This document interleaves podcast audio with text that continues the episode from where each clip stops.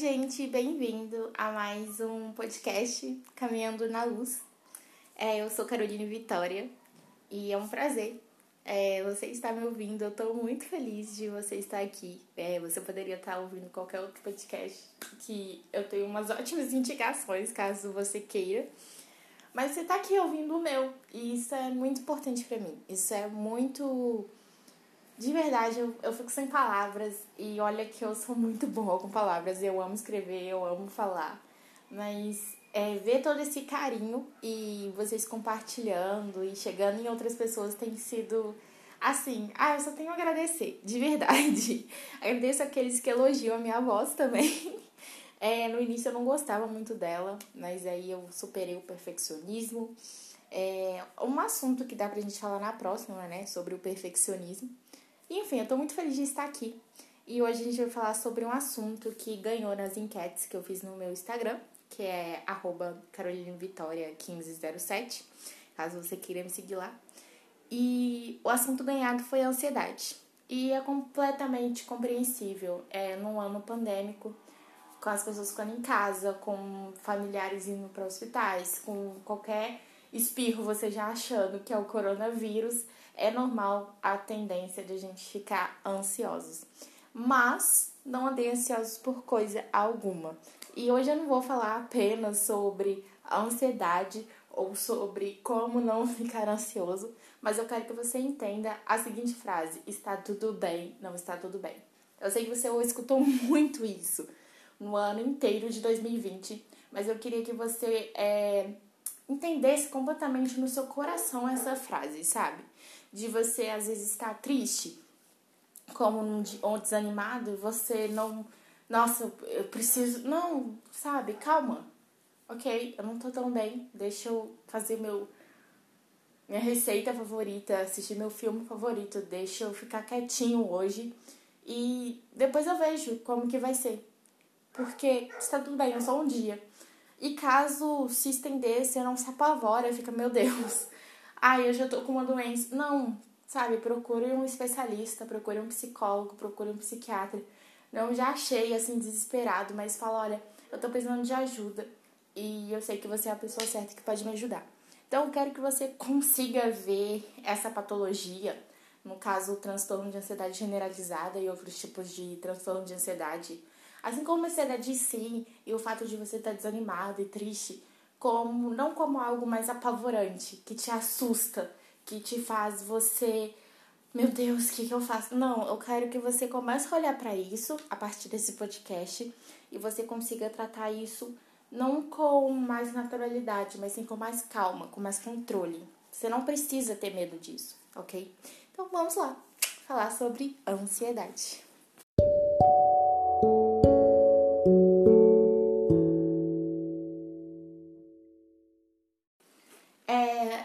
Gente, eu queria mostrar para vocês que a ansiedade ela está com o ser humano antes mesmo da gente imaginar.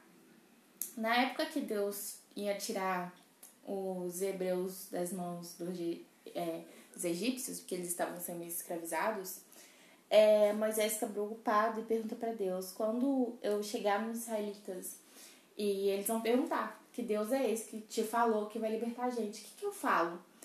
Qual, qual é o seu nome? E aí Deus fala, fala para eles, eu sou o que eu sou. É, esse é o meu nome, eu sou. E aí Moisés fica ok. Depois você vai ver que Moisés vai inventar um monte de desculpas mais pra frente.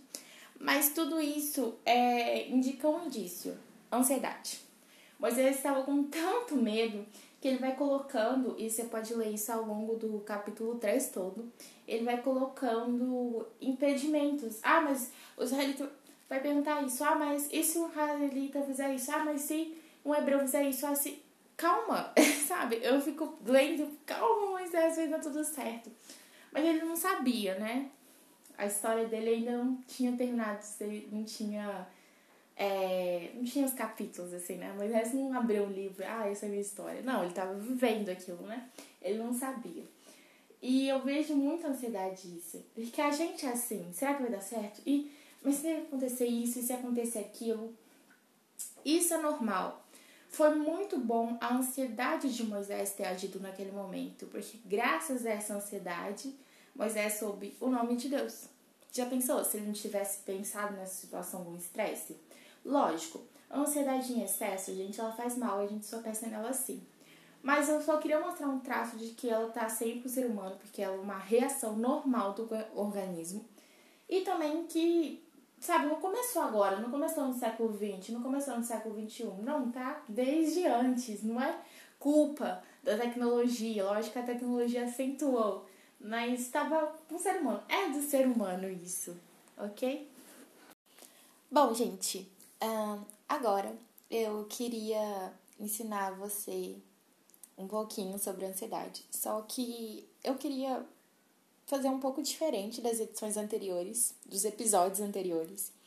Porque eu não quero falar de uma forma que te ensine a composição química, sabe? Ou algo assim, tipo, ah, segundo tal cientista, ansiedade causa. Não, eu quero uma interação nossa. Eu sei que você não vai poder responder é, agora, assim, ao vivo, e eu vou te ouvir, a gente vai bater um papo, mas eu queria que você pense como se realmente fosse uma conversa.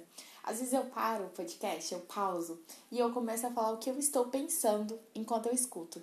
E eu gostaria muito que, caso fosse o tipo de interação que você tem com outros podcasts, fosse que você fosse fazer agora. Porque é uma conversa, é algo que tá todo mundo passando, sabe? Que a maioria das pessoas estão dizendo, eu não tô aguentando mais, ou pela primeira vez eu tive uma crise de ansiedade, eu, depois de tanto tempo, eu voltei a ter. Nossa, é horrível ficar estressado. E eu quero conversar isso com vocês, entendendo de uma forma humana, sabe? Não como uma professora. E eu queria muito que vocês cooperassem nisso, é, dando um feedback, falando como se sentem também, é, se vocês compartilham das mesmas experiências. Eu vou ser um pouco mais vulnerável nesse episódio, então contando sobre coisas minhas. Hum, e espero que você esteja também, sabe? Porque todo mundo aqui é ser humano e a gente precisa mostrar nossa humanidade. Bom, só para enquadrar o assunto, eu disse que eu não vou dar uma de professora, mas é só para enquadrar, tá?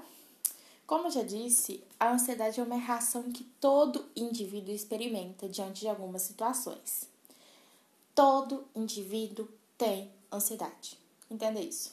Todo indivíduo tem ansiedade. É uma mentira? É uma mentira quando a ansiedade fala, tipo, só você tem isso. É uma mentira que a ansiedade te conta, porque todo ser humano possui. Por quê? é uma reação normal. Ela é uma resposta para ativar o medo. E aí eu queria que você entendesse melhor através de um exemplo. Eu sou uma pessoa que gosto muito de simulações de exemplos, então eu vou dar um aqui. Imagine que você não tem ansiedade, você não tem medo, tá? Então você vai fazer uma entrevista de emprego e logo, já que você não tem ansiedade nem medo, é no níveis normais, você tá muito relaxado. E aí você não vai pesquisar sobre a empresa, você não vai responder o processo seletivo de forma organizada, você vai responder de qualquer forma. E você também vai fazer, sei lá, a entrevista de qualquer jeito, em vez de fazer tudo com excelência, de pesquisar sobre os valores da empresa, sobre a missão da empresa, você vai fazer de qualquer forma. Bom, graças à ansiedade e ao medo, lógico, é, equilibrados, você consegue fazer tudo se preparar para uma entrevista de emprego, é, saber o que vai fazer caso tiver um tigre indo na sua direção e coisas do tipo. É por isso que ela é importante, ela te protege. E o exemplo que eu dei de Moisés, né? Se Moisés não tivesse perguntado, provavelmente os israelitas iam perguntar, ele ia ficar tipo, opa, esqueci de perguntar isso para Deus. Porém, nem tudo são flores e, infelizmente, a ansiedade tem feito muito mal para muita gente. E isso não é de hoje, como a gente já deu exemplo. E eu queria comentar de outros exemplos. É, eu conheço exemplos bíblicos. É, Davi, ele, o rei Davi, ele tinha muita ansiedade. Gente, meus papéis caíram aqui. ele tinha muita ansiedade. E eu vejo em diversos salmos que são poemas que ele escreve, né? Canções. É lógico que nem todos são autoria deles, onde que ele fala, olha, o medo tomou conta de mim, o medo me domina por completo. Não sei o que eu vou fazer. É, eu queria ser como um pássaro e voar para longe. Eu não lembro qual salmo que ele fala isso, mas a partir dos 50. E ele fala, eu queria voar para longe, sabe? E é a sensação que a gente tem, né? Quando a gente tem ansiedade, parece que a gente quer fugir disso, a gente quer escapar dessa sensação horrível. E, sabe, essa ansiedade, ela mostra que tem algo errado acontecendo com o nosso corpo. A minha psicóloga costuma dizer que a gente é como se fosse uma máquina. Quando. E a ansiedade, tipo, a crise de ansiedade é o pico, é quando a máquina pifa, estraga. Só que a máquina, ela dá sinais que ela tá estragando. Ela tá muito quente, né? Quando o computador, o celular tá muito quente, hum, sei lá, travando muito e tal. E assim com a gente, a gente também dá sinais, o nosso corpo tá dando sinais que a gente não tá dando conta. Então, às vezes, você tá lá assistindo um programa de TV e aí seu dedo já começou, sei lá, a ficar meio rígido. E aí você espera ter uma crise ou surtar para poder desligar esse programa. Não, seu corpo já tá avisando, cara, não tá legal. Às vezes você tá se sentindo desconfortável vendo aquilo. E é um conselho que eu queria te dar para você, pelo amor de Deus. Entenda os sinais do seu corpo, sabe? Às vezes você está numa situação que você poderia ter evitado uma crise se você escutasse um pouco mais o seu corpo.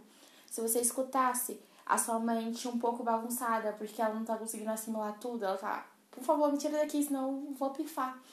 Ou, sei lá, é, você tem alguma mania, você começa a coçar. Eu tenho essa mania às vezes quando falo sobre alguns assuntos que eu detesto, tipo, que eu tenho meio que uma fobia, eu começo a coçar. Eu sei que não é pra eu ler aquilo, entendeu? Tipo, não vou ler. E não é você, ah, eu sou fraco, é você se protegendo.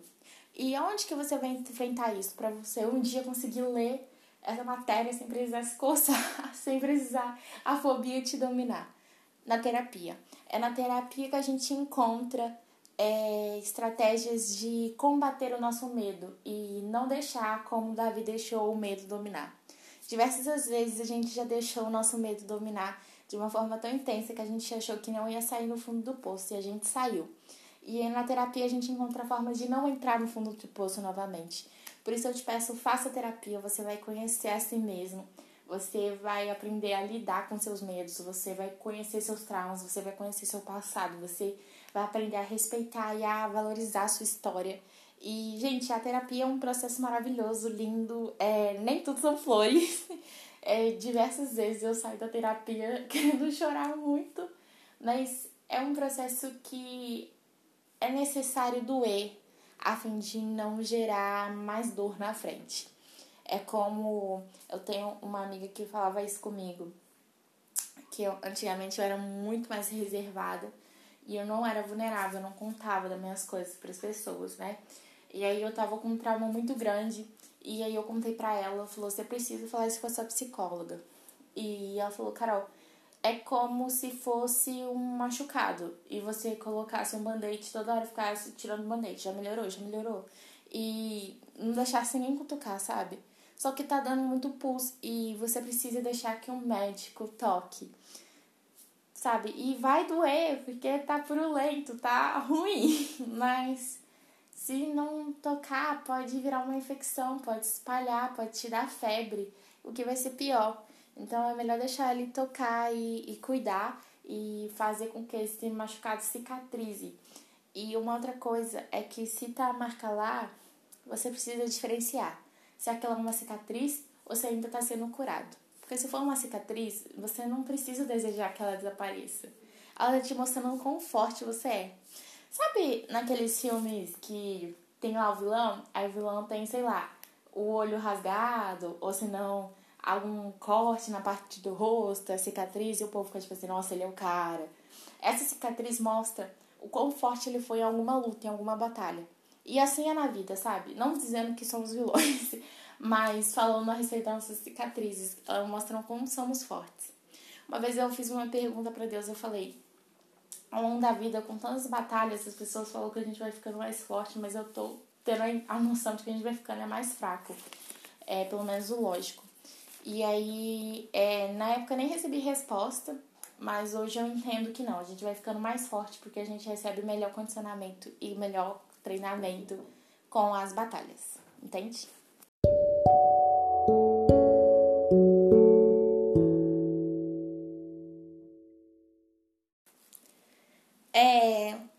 Antes eu tinha falado sobre, se eu não me engano, eu acho que foi aqui mesmo que eu tô falando. Gente, minha cabeça já tá confusa. É que tá tudo bem, não está tudo bem. E diversa, no ano de 2020, mesmo sendo um ano atípico, diversos autores, artistas, uh, compositores, enfim, pessoas do mundo da arte tentaram é, fazer com que a gente colocasse na nossa cabeça de uma vez por toda que está tudo bem, não está tudo bem.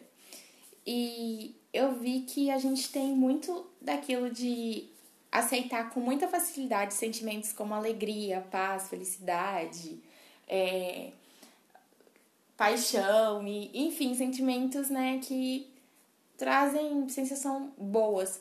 Só que a gente tem muita tendência de negar a tristeza e a ansiedade. E isso piora, porque quando a ansiedade vem, é comum que a gente comece a ter estresse porque a gente está ansioso. Quanto mais estresse, mais ansiedade, e aí se torna um ciclo vicioso. E aí a ansiedade, em vez de ser algo benéfico, por exemplo, numa entrevista de emprego te prepararia melhor, vai se tornar uma vilã, onde você não consegue dormir direito. Só que se a gente parar de negar e aceitar, sabe? Porque a gente aceita sentimentos como ale... é normal estar alegre, mas não é normal estar triste. Por quê, sabe? São sentimentos normais. E se a gente não aceitar, pode piorar tudo. Eu sei, gente, que é, hoje em dia se gerou um medo muito grande de ter patologias, né? Principalmente em relação a doenças mentais. E eu vejo que isso tem um, um preconceito muito grande desde o século XX, talvez. Onde que foi esse preconceito começou a ser mais aberto, né? É, mais explorado, né? Você é doido, você é bipolar e, enfim, as pessoas usam isso como piadinhas, entre aspas, que não são piadas, né? Não é engraçado, não é divertido, pode parar se você fala assim. E a gente precisa começar a aceitar, sabe, esses sentimentos como tristeza e ansiedade. Sabe, pra que, que você vai fugir da dor que vai vir uma hora ou outra? Sabe, por que você vai fugir dela? Por que você não absorve ela agora e deixa ela se esvair, em vez de ter que ficar depois, depois, depois? E, sabe, ela vai vir. E tem um, dois versículos que eu gosto muito na Bíblia para mostrar que quem é cristão pode pensar: ah, não, porque na Bíblia vai dizer que o fruto do Espírito é alegria. Eu queria citar alguns versículos aqui para você. Primeiro é Eclesiastes, capítulo 7, versículo 3 e 4, onde vai ter mais versículos nesse capítulo 7 de Eclesiastes, que vai dizer que é melhor a casa onde há luta, é melhor o coração triste do que um coração risonho, é melhor a casa onde há luto do que uma casa cheia de alegria. Por que, que Salomão que acreditamos que seja o autor de Eclesiastes, escreve isso. Ah, porque ele estava depressivo, queria ver a depressão de forma positiva. Não. É porque ele entendeu que na dor é que a gente muda. Eu sei que parece muito frase de coach, mas é a verdade, gente. Existem coisas que a gente só começa a pensar e raciocinar na dor. Por exemplo, se você tá feliz e você tá num relacionamento abusivo, você nunca vai sair desse relacionamento. Mas a partir do momento que você tem uma tristeza em relação a isso, você vai começar a pensar em estratégias de como sair desse relacionamento ou pedir ajuda. Se você tá feliz, normal e tal, comendo só besteira, você vai continuar da mesma coisa. Mas se você pega a dor de uma forma e absorve essa tristeza, pensa, raciocina, você vai começar a mudar a sua alimentação e procurar ser mais saudável. É lógico, é, isso tudo de uma forma saudável. Como assim? É, quando a gente fica triste, não é pra gente ficar também, tipo, ai, nossa, hum, e ficar remoendo, remoendo e não tirar nada daquilo, sabe? É importante a gente absorver, mas é, como Salomão aprendeu, você absorver de uma forma que você saia melhor do que você entrou. É, tem uma frase que diz que os desafios ou pode te destruir ou pode te ajudar a ser uma pessoa melhor. Uma frase de coach, parece. Mas, gente, é, é real. Isso é real. É, é praticidade. E eu vou dar um exemplo, tá? Eu lembro que teve uma época que eu tava muito ansiosa. Eu tava com muita ansiedade. E aí, é, se você já viu o documentário de Lama das Redes, você sabe que quando você começa a pesquisar um assunto, enfim, é, vai, o seu algoritmo ele vai mudar para tendenciar só aquele assunto. E aí apareceu blogueiras cristãs, que eu já conhecia, que estavam falando sobre, assunto, sobre esse assunto. E aí apareceu uma nutricionista. E aí ela falou assim, é, que existem, existiam alimentos que ajudavam a você ficar mais ansioso. Não que os alimentos eram causa da sua crise de ansiedade, mas que elas ajudavam você a ficar mais estressado.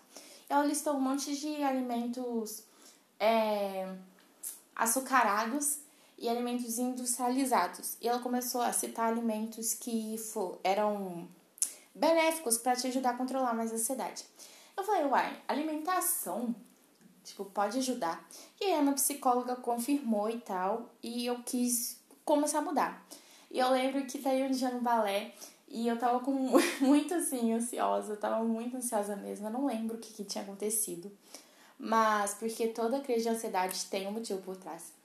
E aí eu lembro que tinha um refrigerante e tinha uma banana. E se fosse antes, provavelmente eu beberia o refrigerante ou comia um chocolate, sei lá.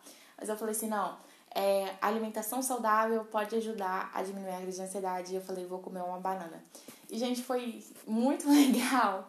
Não é que fez efeito imediato, mas eu me senti muito vitoriosa naquele momento, porque eu falei, caramba, sabe? Eu tive uma crise que me fez pensar em mudar. É, e eu preferia ter mudado minha alimentação sem precisar de ter crise, sem precisar ficar estressada. Mas foi o momento, foi o que foi útil para poder me fazer mudar de alimentação. E eu fiquei muito feliz. Eu, eu tô começando, né, agora a comer menos alimentos industrializados, comer alimentos mais saudáveis. Olha, eu já tô me expondo. É, não pra ficar tipo, ai, fitness, mas realmente porque eu entendi que isso faz muito bem pra saúde mental. Já é uma dica, depois vocês pesquisam. É o arroba dessa nutricionista que ela falou sobre ansiedade e ela atua com a alimentação na mente. Então, tipo, é, você vai comer as coisas e você vai ver o benefício que vai dar na sua mente. É, o arroba dela no Instagram é Tainara, com Y, e ela é muito incrível, sério. Ela é maravilhosa. E ela é super humanizada, gente. Ela expôs que ela luta contra a compulsão alimentar e uma nutricionista lutar contra a compulsão alimentar, ela expor assim. Foi assim um, um choque, né? Para a sociedade é, padronizada. E eu, eu fiquei muito feliz de de seguir conselhos de uma pessoa que é humanizada. Eu fiquei muito feliz mesmo. Mas você entendeu o exemplo de que existem dores que às vezes fazem você entender? É, lógico, nem tudo, não é para tudo. Por exemplo, se você perder um ente querido, se você perder um amigo, você não vai pensar, hum, entendi que essa vida não vai durar para sempre, deixa eu ali tomar um picolé. Não, você não vai fazer isso, né, amigo? você vai entender que o luto é uma dor natural. Que se você tá de luto por essa pessoa, então é porque você ama essa pessoa, você não amava, você ama, porque é o amor ainda que tá aceso, que não tá reconhecendo que essa pessoa se foi. E talvez você não tenha nenhuma lição para aprender e tá tudo bem, porque é um, algo que acontece na vida eu não acho que tenha algo para aprender, né? Se tem, é que a vida não dura para sempre, que a gente tem que aproveitar ao máximo nossos dentes queridos, mas sei lá, talvez outras coisas pra gente não se apegar às coisas dessa terra. Mas eu não acho que seja lições que a gente vai aprendendo assim no meio da dor, acho que é, de, é depois dela. Mas é, existe alguns tipos de dores, como eu citei o meu exemplo, que ensinam-se lições. Então é por isso que Salomão falar isso. E tem Filipenses 4, do 6 ao 7, que vai dizer que se você estiver ansioso, você vai orar e vai conversar, conversar com Deus. E eu gostei muito, porque eu acho que o cristão tem muita a ideia de que é pecado ficar triste. Tipo, uma invenção que ninguém, ninguém nunca falou, pelo menos que eu saiba, ninguém nunca falou que é pecado ficar triste. Mas a gente tem essa noção, tipo assim, se você aceitou Jesus, você precisa ficar feliz para sempre. E Cara, você é humano, você tá numa terra que tá tendo uma pandemia. Então, assim, se você consegue ficar sorrindo e rindo que nem um palhaço, enquanto mais de 11 milhões de pessoas tiveram casos confirmados de Covid, eu acho que você precisa procurar um terapeuta para ver essa negação aí que você tá com sua tristeza. Ou estudar você, talvez, né? Você seja um alegre fora do normal. Mas é normal ficar triste. E Filipenses vai mostrar isso, né? Ele, o autor vai pedir para você orar e falar com Deus, sabe? Deus, tá acontecendo isso, isso, isso, tá acontecendo isso, isso, eu tô muito triste por isso. Não tô conseguindo sorrir, não quero levantar da cama, não quero comer. E, gente, o poder de um desabafo. Porque isso é um desabafo. Nada mais que Paulo tá pedindo para você desabafar com Deus. É isso. E que poder tem, gente, uma conversa onde você tira para fora tudo aquilo que tá te prejudicando, tudo aquilo que tá te sufocando. É maravilhoso. É perfeito. E, gente, isso ajuda muito. Talvez você não acredite em Deus. Então, converse com alguém que você tem muita confiança. E, sabe, externalize. Sem. Só vai. Eu sei que geralmente a gente tem a tendência de sair muito relaxado dessas conversas e é muito bom. E é aí que entra a terapia também, né, gente? Porque a terapia, ela é conversa, só que é um profissional que vai utilizar da ciência para poder te ajudar, né? E é isso. Eu queria te finalizar esse podcast te ensinando uma respiração que eu aprendi, que é uma respiração diafragmática.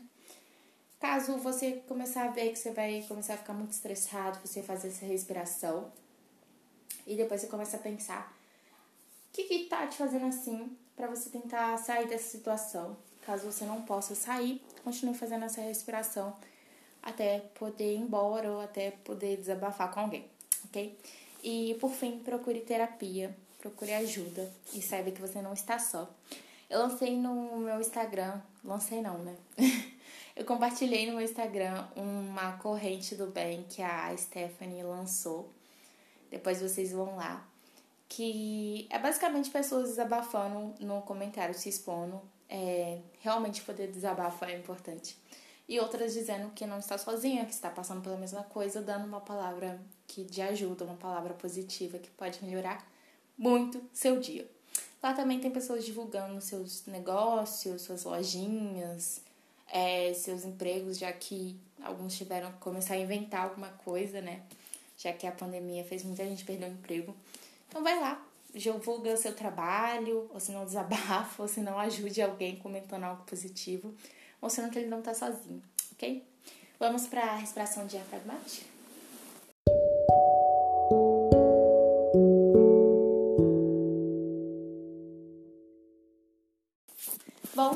Respiração é bem simples. Você vai inspirar com o nariz e expirar com a boca.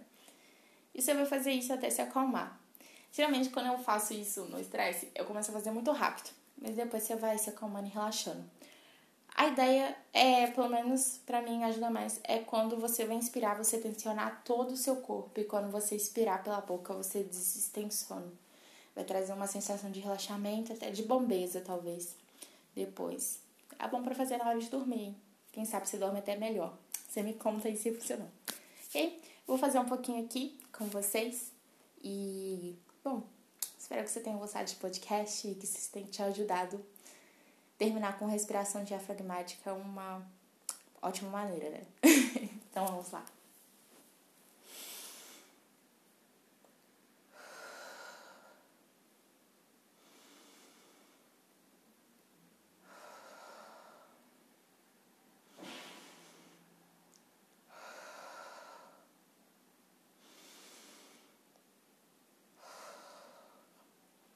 Fazendo aí até você sentir que tá relaxado. É isso. Tem vídeos também de pessoas ensinando, então talvez você é melhor visualmente, né? Você aprende melhor visualmente. Espero que vocês tenham gostado e até a próxima.